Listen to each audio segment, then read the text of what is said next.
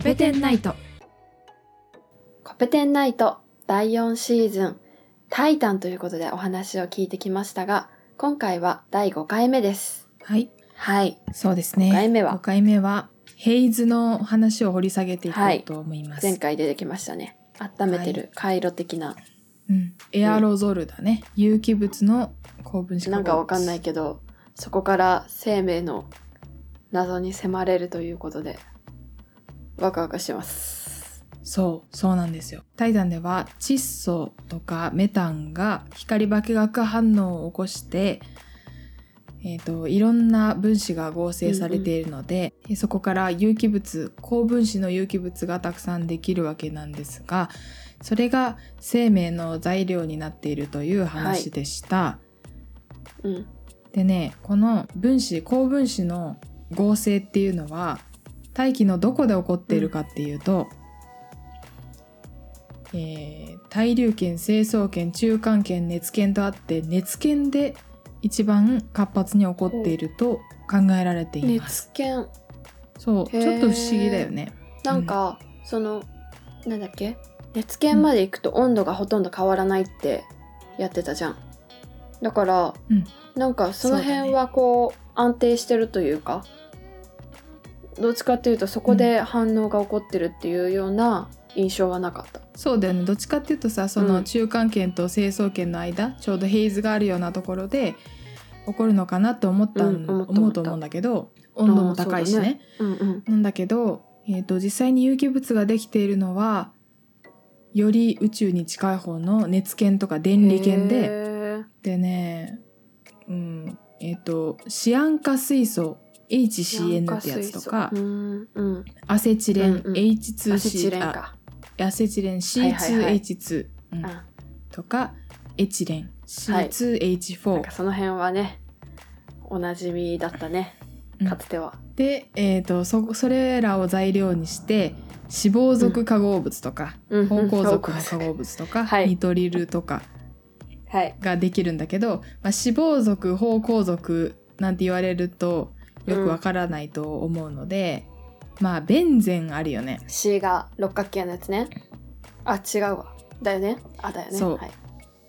はいね。そうだよそうだよ、うんうんベンゼンがあってベンゼンがたくさんくっついてるみたいなやつがえっ、とまあはい脂肪属とか芳香属とか、まあ芳香属がそんなベンゼン管みたいうんうなん感情のうん。化合物なのかな、まあそんな感じでああいうものがたくさんくっついているのが脂肪属芳香属でニトリルっていうのは窒素が含まれる、えー高分子化合物。のことなので。窒素が含まれたらニトリル。うん、ニトリルとかもできると。でそれがオレンジ色のもやになっているんだけど、でその熱圏とかでそれができてで高分子になればなるほどどんどん質量は重くなっていくから、うん、落ちていって成層圏あたりで溜まってはあ。ちょうどそこにヘイズの層ができるっていうふうに考えられていますねなるほ。ど。じゃあ、上の方で、うん上の方、標高の高いところで、こう、合成というか、うんどんどん分子、原子分子がくっついてって、重くなって落ちてくる。なんかあれだね、雲から雨が落ちてくるみたいな感じだね。うん。そうだね。うん、へそういうえ。ことだね。そういう風になって。そこでさ、成層圏と中間圏の間で止まってるってことじゃん。その、漂ってるってことじゃん。うん、そこそこでこう、なんて言うんだろう落下が止まるのはなんでなんだろまあ重力と釣り合うとか、あとは延直方向のその延直方向っていうのは地表から宇宙に向かっての、えー上向きの循環のその風みたいなものとか下向きの風みたいなものとかがちょうどう釣り合うんだろうね。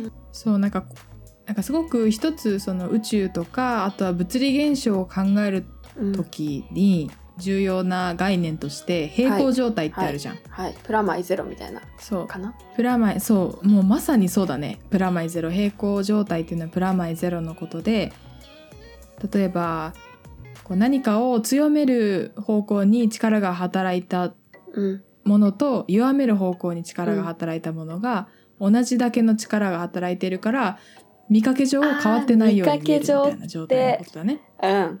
見かけ上変わらないは、うん、なんか教科書にライン引いたかもしれない。なんか海とかもさ蒸発があって、でも雨が降るのがあっとて、水がうさ、ん。そうそうそうそう。それで海水面がかはい。あんまり変わ。んないように見える。平行状態。みたいなのが、うん。まああると思うんだけど。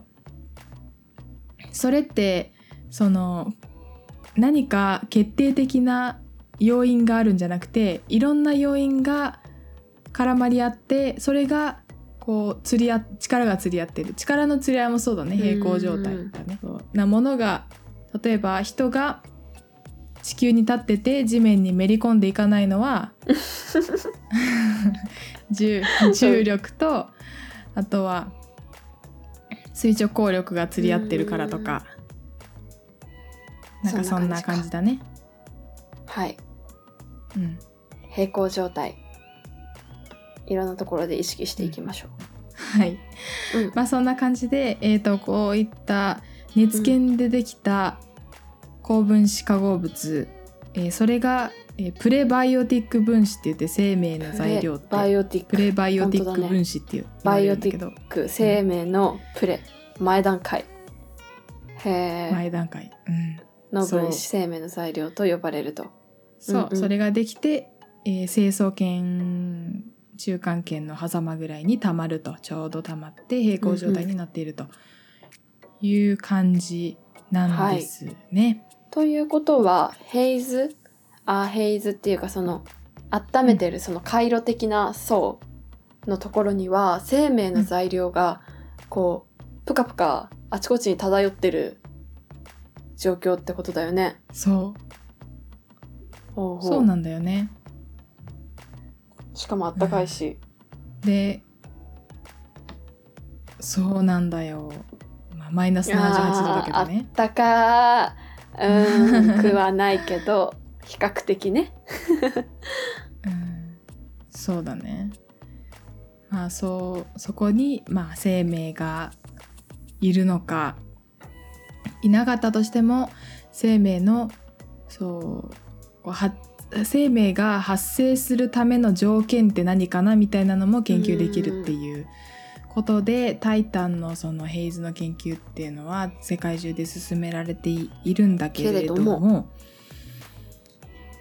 ヘイズが実際そのまあどうやって、えー、とシアン化水素とかアセチレンエチレンとかから高分子化するのかどんな分子になってどんな分子になってその次はどんな分子になって最終的にはこの分子になるって、まあ、いろんなはいはい。ルートがあって、でそのルートっていうのがまだ定まってないのね理論として。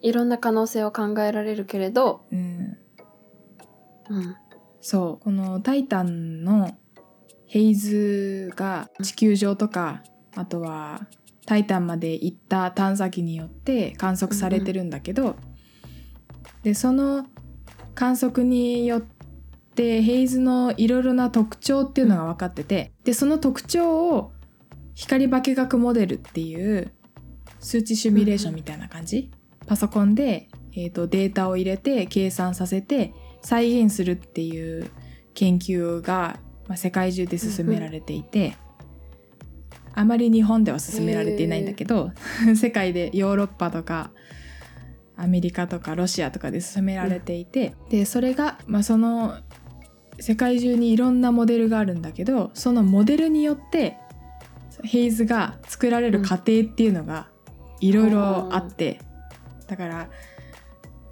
まだ一つの理論っていうのが「タイタン」ではヘイズはこんな風にできますこんな分子になって次はこんな分子になってその次はこんな分子になって最終的にはこの分子ができますっていうのはまだ決まってないんだよね。ね。でそれをさどうやってその「タイタン」にはタイタンにある分子の種類っていうのは観測でわかるんだけどそれがどうやって生成されて、どんな風にどれだけ生成されるのかっていうのをどうやって知るんだって思うじゃん。確かに。ずっと観そ察してればわかるののはわかるけどうん。そんないわやけじゃないよ、ね。そうそうでもないんだよね。うんうんうんどうやってわかるのって言ったらそれは地球上ではい。実験してるの。え？科学実験して再現実験をしてうん。どういうふうにヘイズができるかを研究してるの。えそれってさありとあらゆる条件があるわけじゃん。こう材料何を入れて温度何でうん。これぐらいこう動いてとかそういうのをそいちいちこう試して今のタイタンの状況に近くなるのを探してるってこと？うそう。わ。気が遠いな。もちろん部分的に部分的にだけどね。ん部分的に、えーこのこれとこれでうん。これができます。このタイタンの環境だったらこれができそうです。っていう研究がいくつかあって。それをまとめてそれをまとめて光分け学モデルに突っ込んでるみたいな感じだねはあいや気が遠くなりそう。なんか、うんだって組み合わせがもう無限に出てくるしうん。ね。そういう風に研究してるんだね。そう。で実験室でそのタイタンのヘイズがどうやってできるのかって再現してみてうん。でできたヘイズのことをソリンっていう名前がついてます、あえっと再現したもの、うん、再現してできた高分子化合物のそのもやみたいなものをソリンっていう名前がついてて、はいはい。うん、ソリンの研究っていうのがそのヘイズがどんな風にしてできるかっていうのを知るためには重要で。うん。で日本で唯一この研究をしているのが唯一なんだね。はい。そう唯一この研究をしているのが東京工業大学の関根先生。ほう。本当にその人だけなんだ。そう。タイタンの専門家は日本でこの人だけ。へえ現時点では。おお誠が2号に。なれるか。なりたい。本当に。なれるかその関根先生は生命関係、まあ、タイタンだけじゃなくって、まあ、タイタンの専門家でもあるんだけど、うん。タイタンだけじゃなくっていろんな惑星において生命の研究をしてて。へえでタイタンに一番詳しいのは関根先生だと言われてるんですね。この前関根先生のこの本買ったんですよ。なんて本？土星の衛星タイタンに生命体がいる。びっくりマーク。ストレートだね。びっくりマーク。お茶目だね。これ小学館新書から出てるへえ面関白そう。根康人先生の、うん、これ Kindle で500円で買えるので。お。電子ブックスで。そう。なんかね冊子だと本だとこれ定価が720円なんだけどうん多分あんまり出回ってない流通してなくて時々1,000円を超えるものがあったりして。ああそうなんだ。数が少ない。もう絶版？わかんない。この初版何年になってんの？古い本？初版はいやそんえ10年前とか。初版はあ2013年。初版8初年前か。版そうだね。初版。そうなんです。あ関根先生が東京大学にいた時のやつだなこれ。あそうなんだ。もともとそうなのね。この関根先生っていうのはうん。その惑星研究の生命研究のもう第一人者と言われるような地球、えー地球じゃないな。日本においても有名な研究者のまだ若い若い先生。だと思うけどへえおいくつおおいくつかしらえ 40, 40代だと思うよ。へえあ若いね。あ本当だ。Kindle 版550円で電子書籍買いお買い求めいただけます。はい。そしていくつなんだろう？これ Amazon で調べたらあの関連書籍にさ生物はなぜ死ぬのかっていうのとかが出てきてすごい面白そうなんだけど なんで死ぬの？教えて。なんで死ぬの？寿命が来るから。細胞分裂がそれ以上しのリミットが来るからかな。とか。なんかあれだよね、うん。生命の寿命ってさその細胞的に決まってるんだよね、って言うよね。うん、120年以上は生きられないとか言うよね。って聞くよね細胞分裂遅くしたらどうなんだろうとかさ。うん。なんか考えちゃうよね。そうだね。あとはあのニュートンとかが出てきた。別冊。ニュートン別冊とかめっちゃおすすめに出てきた。わかんないな。関根先生の年齢は、まあ、40代だと思います。はい。すごくななんて言ったらいいの？若々しい若々しいというかうんうんあ学生には厳しいらしいんだけど。1978年生まれ。あったね。1978年ってことは？私たちの20歳上。21歳上です。42若いねまだ。若いね。若い。で教授だよ。すごいわ、すごいわ。超優秀だわ、うん。そりゃそうか。そうね。でこの関根先生そう私が東工大に行って関根先生に学ぶのか学ばないのか？応援しておりますよ私は。ちょっとまあいろんな選択肢があると思いますけれども、はい。まあ、そんな感じでですね関根先生の土星の衛星タイタンに生命体がいる地球外生命を探す最新研究小学館新書から出ておりますので皆さん興味がある方は見てみてください。ちなみにタイアップなどはしておりません。全く。しておりません。関根先生からお金をもらっておりません。はい。全く。待っておりません。ちなみに私の聞かれたら怖いんだけど。あなたへおすすめのタイトルには、あシェイクスピア全集が出てきております。はい。現場からは以上です。重そう。うんはいという感じでしたはい。どういう感じだよって感じだけど。まあ、うんわかった。タイタンの研究っていうのをしてるのが日本では少ないっていうのもわかるし、わかったし、うん本当に一人だけっていうのは本当にびっくりだったけど、うんそういうニッチな分野なんだね。そう「タイタン」を勉強したくてその研究したくて虎視眈々と機会を伺っている教授はたくさんいると思うああ、そうなんだ。実際に私の研究室でも最終的には「タイタン」の研究がしたいっていう先生はいるしへえ。そう私の先輩にも最終的には「タイタン」に行きたいっていう「タイタン」の研究をしたいっていう先輩もいるしでもそこになかなかたどり着かないってことはやっぱりそれだけこう難しいっていうかさ前も言ってたみたいにこう武器がないといろんな解析方法とかの武器がないと立ち向かえない相手なんだよ。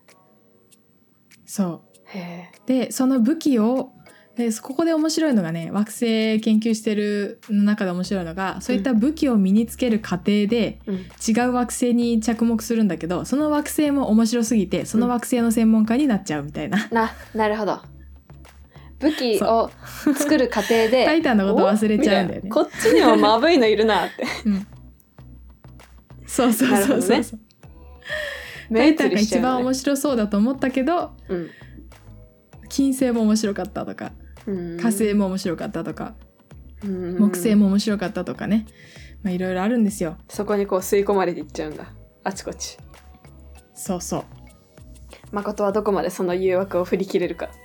いや私ね結構しつこいと思う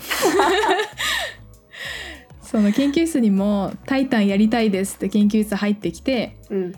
で金星の研究してるとかうん。火星の研究してるとかそういった先輩もいるんだけど、私は結構、まあ、これから火星の研究することになるんだけど火星の研究しつつうん。「タイタン」の論文読んだりとか講演聞いたりとかしてうん。えーと行くと思います。しつこくタイタンにつきまとうと。はい、はい。頑張ってください。タイタンには運命を感じるのでタイタンの研究をしたい。おーここにストーカーが爆誕しております。爆誕爆誕。タイタンのスコストーカーが。頑張って気を紛らわそうと周りが手を出すのに、いや、タイタンじゃないと。私はタイタンじゃないと気が済みませんと。いやマジマジで割と研究室ではそういう理解ですね私については。そうなんですね。タイタン教、そう。タイタンタイタン教タイタンそうタイタン狂いでタイタン大好き芸人という異名があります。ああ、タイタン大好き芸人では多分アメトークはできませんね。多分人がいない。き。ませんか。うーあ、でもそうか。面白いかもね。うん。あの、かつてタイタン大好き芸人だった人たちとかで集まっうんてほしい。いずれ。で、どこで足を取られたかっていうのとかも含め。そうねそう。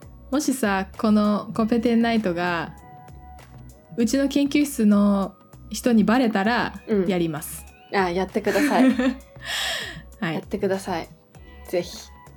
ニヤニヤしながら聞きます。多分わからんけど、はい話のほとんど。そうしますということで、さあ、、はいつかできるのでしょうか？タイタン教会が。うん、まあ、それはそれで楽しみですね。はい。はいということで、第5回は、えーヘイズと、それを、なんて言うんでしょう、それを研究している、人工的にヘイズを作るソリンっていう研究とかソリンうんの話を聞いてきました。はいはい。面白かったですね、ちょっと。なんていうか、タイタンが神秘的っていうか、こう、惹かれる人がいるっていうのが、なんとなくちょっと雰囲気つかめた気がします。はいはい。ということでよ、かった第6回は、第6回は、うん。タイタンのその地下からどういう風な構造になってるのかあタイタンの内側の部分と,、うんうん。うん、と表面の様子について表面がどうなっているのか表面の湖についても湖や海に海や川についてもちょっと喋ろうかなと思います。はーい。ということで、この辺で第5回は終わりにしたいと思います。では、お聞きいただきましてありがとうございました。ありがとうございました。次回もお楽しみに。